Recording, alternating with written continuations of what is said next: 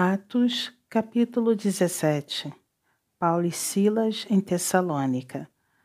Tendo passado por Anfípolis e Apolônia, chegaram a Tessalônica, onde havia uma sinagoga de judeus. Paulo, segundo seu costume, foi procurá-los e por três sábados arrazoou com eles acerca das Escrituras, expondo e demonstrando ter sido necessário que o Cristo padecesse e ressurgisse dentre os mortos. E este, dizia ele, é o Cristo Jesus que eu vos anuncio. Alguns deles foram persuadidos e unidos a Paulo e Silas, bem como numerosa multidão de gregos piedosos e muitas distintas mulheres. Os judeus, porém, movidos de inveja, trazendo consigo alguns homens maus dentre a malandragem, ajuntando a turba, alvoroçaram a cidade e, assaltando a casa de Jason, procuravam trazê-los para o meio do povo. Porém, não os encontrando, arrastaram Jason e alguns irmãos perante as autoridades, clamando: Estes que têm transtornado o mundo chegaram também aqui, os quais Jason hospedou. Todos estes procederam contra os decretos de César, afirmando ser Jesus outro rei. Tanto a multidão como as autoridades ficaram agitadas ao ouvirem estas palavras. Contudo, soltaram Jason e os mais após terem recebido deles a fiança estipulada. Paulo e Silas em Bereia. E logo durante a noite, os irmãos enviaram Paulo e Silas para Bereia. Ali chegados, dirigiram-se à sinagoga dos judeus. Ora, estes de Bereia eram mais nobres que os de Tessalônica pois receberam a palavra com toda a avidez, examinando as Escrituras todos os dias, para ver se as coisas eram de fato assim. Com isso, muitos deles creram, mulheres gregas de alta posição e não poucos homens. Mas logo que os judeus de Tessalônica souberam que a palavra de Deus era anunciada por Paulo também em Bereia, foram lá excitar e perturbar o povo. Então os irmãos promoveram sem detença a partida de Paulo para os lados do mar. Porém, Silas e Timóteo continuaram ali. Os responsáveis por Paulo levaram-no até Atenas e regressaram, trazendo ordem a Silas e Timóteo para que o mais depressa possível fossem ter com ele. O discurso de Paulo em Atenas. Enquanto Paulo os esperava em Atenas, o seu espírito se revoltava em face da idolatria dominante na cidade. Por isso, dissertava na sinagoga entre os judeus e os gentios piedosos também na praça, todos os dias, entre os que se encontravam ali.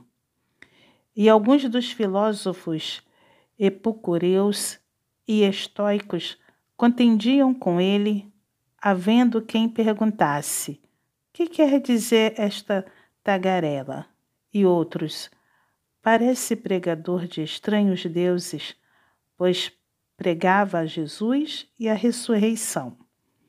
Então tomando-o consigo, o levaram ao aerópago, dizendo: Podemos saber que nova doutrina é essa que ensinas? Posto que nos trazes aos ouvidos coisas estranhas, queremos saber o que vem a ser isso. Pois todos os de Atenas e os estrangeiros residentes de outra coisa não cuidavam, senão dizer ou ouvir as últimas novidades. Então Paulo, levantando-se no meio do aerópago, disse: Senhores atenienses, Em tudo vos vejo acentuadamente religiosos, porque passando e observando os objetos de vosso culto, encontrei também um altar no qual está inscrito ao Deus desconhecido. Pois esse que adorais sem conhecer é precisamente aquele que eu vos anuncio o Deus que fez o mundo e tudo que nele existe, sendo ele Senhor do céu e da terra, não habita em santuários feitos por mãos humanas, nem é servido por mãos humanas, como se de alguma coisa precisasse, pois ele mesmo é quem a todos dá vida, respiração e tudo mais. De um só fez toda a raça humana para habitar sobre toda a face da terra. Havendo fixado os tempos previamente estabelecidos e os limites da sua habitação, para buscarem a Deus, se, porventura, tateando, o possam achar, bem que não está longe de cada um de nós, pois nele vivemos e nos movemos e existimos, como alguns dos vossos poetas têm dito, porque dele também somos geração.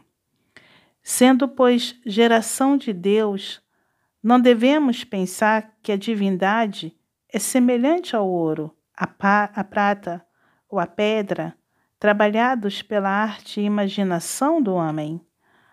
Ora, não levou Deus em conta os tempos da ignorância.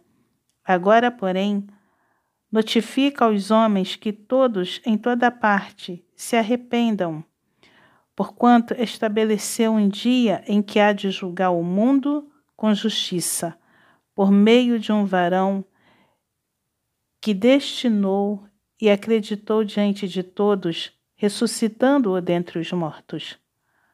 Uns zombam, outros creem. Quando ouviram falar de ressurreição de mortos, uns escarneceram e outros disseram: A respeito disso, te ouviremos noutra ocasião. A essa altura, Paulo se retirou do meio deles. Houve, porém, alguns homens que se agregaram a ele e creram. Entre eles estava Dionísio, o aeroporto Pagita, uma mulher chamada Damares, e com eles outros mais.